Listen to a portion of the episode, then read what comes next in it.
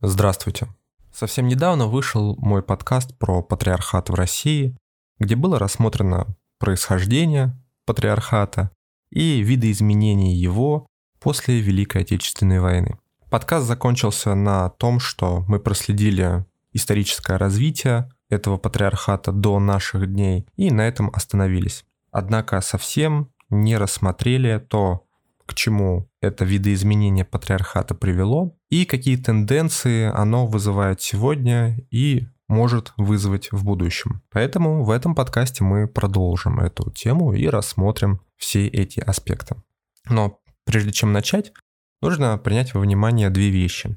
Первое, этот подкаст является продолжением первой части, которая называется «Патриархата не существует».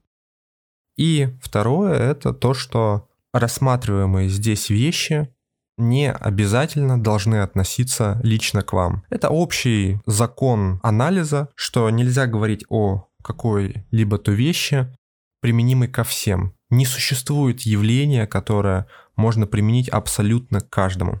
Когда мы что-то анализируем, о чем-то рассказываем или что-то обобщаем, мы можем говорить только о статистике и о цифрах, о большей или меньшей статистически затронутой величине. Поэтому, если что-то из рассказанного здесь абсолютно неприменимо лично к вашей семье или к вам, то это абсолютно нормально.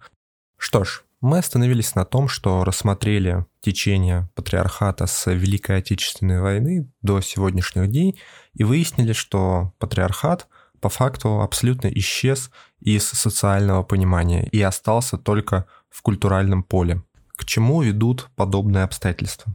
Ну, во-первых, это уже привело к тому, что у нас наблюдается инфантилизация мужского населения, выраженная в незрелости и в сложности принятия решений, в поверхностности мышления. Тут нужно понимать, что подобное явление особо актуально для 50-х-80-х годов. Резкие изменения в инфантилизации произошли в 90-х, а точнее у поколения, рожденного после 85 -го года. События 91-93 года и, собственно, наступившие 90-е создали особую атмосферу жизни, и особые обстоятельства, особенно жесткие и беспринципные. В этих обстоятельствах по и официальной статистике, и неофициальной выжили не все.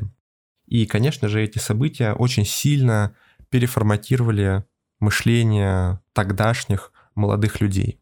Поэтому я говорю, что поколение, рожденное после 85-го, и даже поколение, рожденное уже в 90-х годах, совсем по-другому принимает решения и оценивает ситуацию вокруг. Поэтому, начиная с 90-х, можно говорить, что тенденция к инфантилизации мужского населения потихонечку начинает сглаживаться. Да, это такой неожиданный феномен для нас, когда, казалось бы, негативные исторические процессы положительно влияют на какую-то отдельную общепсихологическую черту населения. Второе, к чему привела такая трансформация патриархата, а точнее его уничтожение, это смещение гендерных ролей. Об этом мы начали говорить в предыдущем подкасте, но все свелось к тому, что изначальные гендерные роли, которые тянутся, понимание которых тянется еще с древнейших времен, еще когда люди охотились на мамонтов, а именно мужчина-добытчик, женщина-хранительница очага, это и все еще оттуда. Это очень-очень древние понятия, которые с протяжением истории только укреплялись. То есть так или иначе мужчина добывал деньги, добывал какой-то капитал, а женщина заботилась о неком домашнем уюте и какой-то домашней обстановке. Об этом можно долго говорить с точки зрения истории, но факт остается фактом. Гендерные роли на большом промежутке времени нашей истории оставались одними и теми же, и начали видоизменяться только вот-вот совсем недавно. Я сейчас не говорю про весь мир в целом, только про нашу страну, только про Россию, потому что эти события напрямую касаются нас всех и всех слушателей, которые, в общем-то, слушают это на русском языке. Собственно, смещение гендерных ролей — это в том числе одна из причин инфантилизации мужского населения, которая произошла после 50-х, к тому, что женщина неожиданно берет главенствующую роль. И эта главенствующая роль, она просто напрямую копируется в следующие поколения. Сюда можно же вставить вопрос, а можно ли, если я того хочу, мне изменить свои гендерные роли или вообще изменить свое поведение в некоторое другое русло, потому что ну, я считаю, что я веду себя неправильно и хочу вести себя по-другому. С одной стороны, ответ очень простой. Да, конечно же, это возможно. С другой стороны, наступают технические сложности. Во-первых, а как вести себя по-другому? На моих глазах не было никакого примера того, как я это должен делать. Да, в моей голове есть некоторые представления, сформированные ну, родственниками, друзьями, культурой, некоторыми образами, которые я сам в силу образования и некой морали и этики себе установил. Но с точки зрения техники, как себя вести, как изменить себя так, если я уже привык, допустим, перекладывать некоторую ответственность на других лиц? Ответ тут одновременно простой и сложный. Да, конечно же, измениться можно. И нет, для этого не обязательно нужен психолог. Вы вполне можете сделать это сами. Однако следует понимать, что подобная работа следует глубокой и длительной проработке. То есть это очень серьезные волевые усилия, которые будут направлены на изменение собственного уже устоявшегося поведения. Это можно сравнить с сопротивлением к какой-то невыносимой тяге. Я не буду сравнивать это с каким-то наркотиком, потому что это слишком уж сильные ощущения, которые не нужно испытывать и которые испытывало, я надеюсь, очень малое количество людей.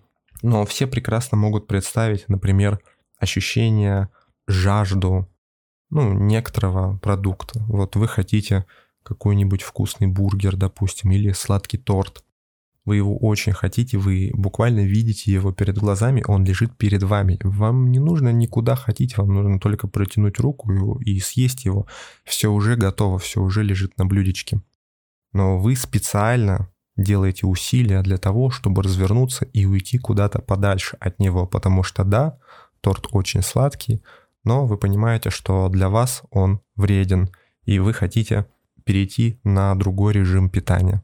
И в таком состоянии вы будете пребывать достаточно большой промежуток времени. Поэтому это нужно сразу держать в голове и быть к этому готовым. Именно поэтому ответ «да» звучит очень легко, но на деле выполняется очень сложно и тяжело. И третий пункт, который следует из того, к чему же привело нас разрушение патриархата, это сложности построения долгосрочных семейных отношений. Этот пункт касается обоих полов, не имеет значения, мужчина это или женщина. Подобный пункт возникает не просто из первых двух, а в частности вытекает из того, что на самом деле семейные отношения, семейные традиции, да и само постановление семьи было разрушено в период войны Просто потому, что были уничтожены большинство семей. А те, что остались, они остались либо сильно травматизированы, как в физическом плане, так и в психологическом. И это время привело к такому изменению исторической ситуации. То есть произошло ровно то, о чем мы говорили в прошлом подкасте. Некоторая ситуация, то есть отсутствие мужчины в доме, перекладывание главенствующих ролей на женщину, а соответственно и изменение ее поведения, связанное с абсолютно бытовыми моментами, приводит к резонансу с некоторой культуральной установкой и биологическими желаниями. Ну, касательно желаний тут все просто. Мы все хотим жить счастливо, жить хорошо, и так, чтобы нас ничего не нервировало и не беспокоило, говоря очень простым языком. При этом мы живем не в каком-то вакууме, мы читаем книги, мы смотрим кино, в котором, конечно же, показываются примеры неких идеальных отношений, неких идеальных семей, некоторого идеального поведения, будь то женского или мужского, и мы его перенимаем на себя и ставим себе как некий пример, некий идеал, к которому нужно стремиться. Все это резко резонирует с реальностью, которая уже выстроена по-другому. И, соответственно, когда один человек встречает другого, они пытаются создать семью, представления одного человека могут не совпадать, в том числе резко не совпадать с представлениями другого об одном и том же объекте, об одной и той же сущности, такой как семья. Подвох тут еще в том, что несогласие этих сущностей и некоторых аспектов может проявляться далеко не в первый день знакомства и даже не в первый год совместной жизни, потому что существуют некоторые важные вехи в жизни человека, которые ну, для отдельного лица являются очень важными, а для второго являются несущественными. И из-за чего, конечно же, возникают различные конфликты, разводы и так далее. Весь этот большой каскад приводит к тому, что целом у населения появляются сложности в построениях именно долгосрочных семейных отношений. Вот именно от знакомства и на всю жизнь. Конечно же, биология так предусмотрела, что чисто технически нет никаких проблем создать семью на недолгое время и даже сделать детей. Тут все довольно просто. Однако мы сейчас говорим о неких отношениях, межличностных отношениях, и тут уже все значительно серьезнее. А теперь вопрос, как все, что я только что сказал, может повлиять на будущее? Какие тенденции ну, вот прямо сегодня и в будущем это все вызывает? Важно, что любое историческое событие, а особенно такое критическое, о котором мы говорим, все-таки, да, это длительный процесс, но он достаточно критический для масс, потому что история прошлых поколений, которая перешла в культуру, именно что резко резонирует тем, что происходит в настоящем. А соответственно, любые резкие изменения, любые критические изменения, пусть даже они длительные во времени, влекут за собой ровно три реакции. Это радикальную реакцию, жестко консервативную и центристскую. Под радикальным направлением и течением нам стоит понимать очень резкие высказывания различных ЛГБТ-движений. По крайней мере, сегодня они так называются. Люди, которые твердят, что на самом деле вы все живете неправильно. И вот правильно это когда человек выбирает то, как он хочет, живет, как он хочет. Он может жить там без детей, один, с 10, с 20 партнерами и так далее. Надо понимать, что во всех трех течениях нет правых и неправых. Все эти мысли, все эти люди возникли не с куста, не из воздуха, они не родились из вакуума, они выросли в каком-то контексте. И этот контекст, собственно, родил в них эти мысли. Бытие определяет сознание, как ни крути. Это такое вот общее правило.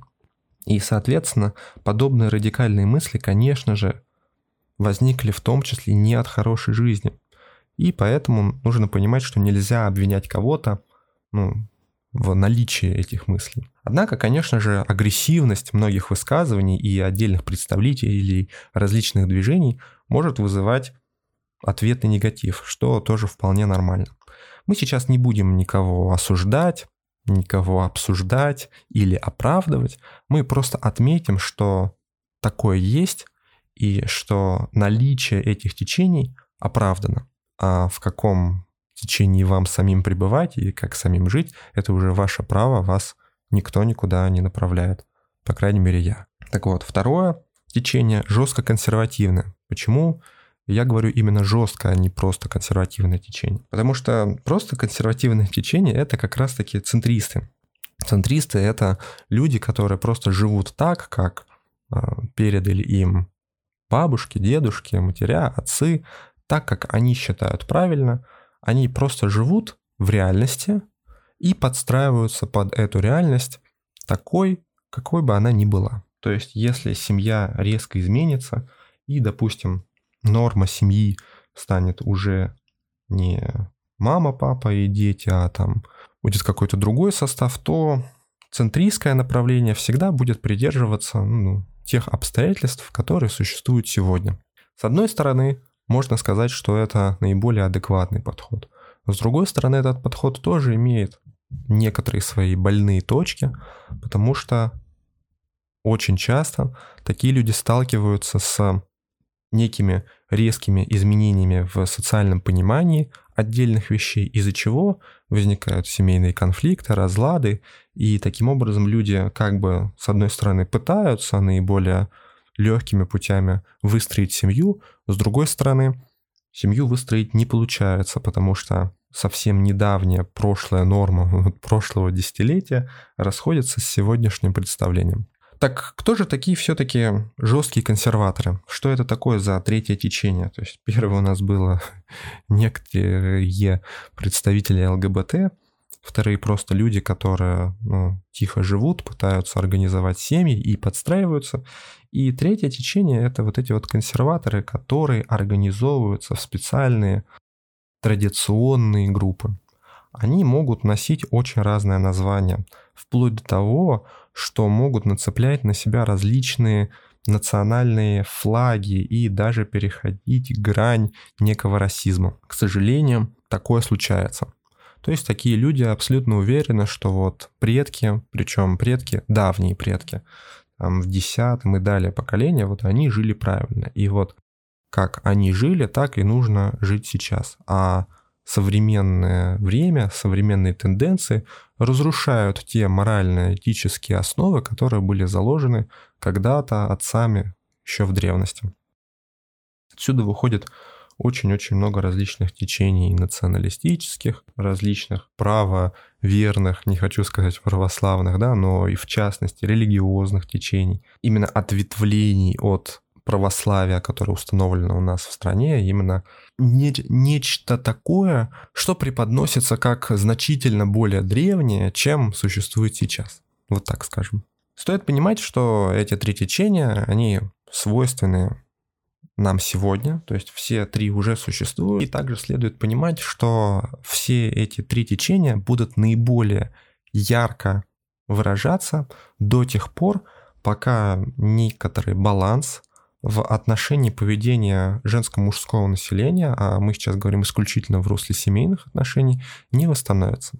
Что я имею в виду? То есть не установятся некоторые нормы поведения и некоторые нормы образования семей. К счастью, за последние годы, вот уже с начала 2000-х годов, такая тенденция намечается, и все больше и больше появляется полных семей в длительных отношениях, которые находят пути построения именно крепких длительных отношений.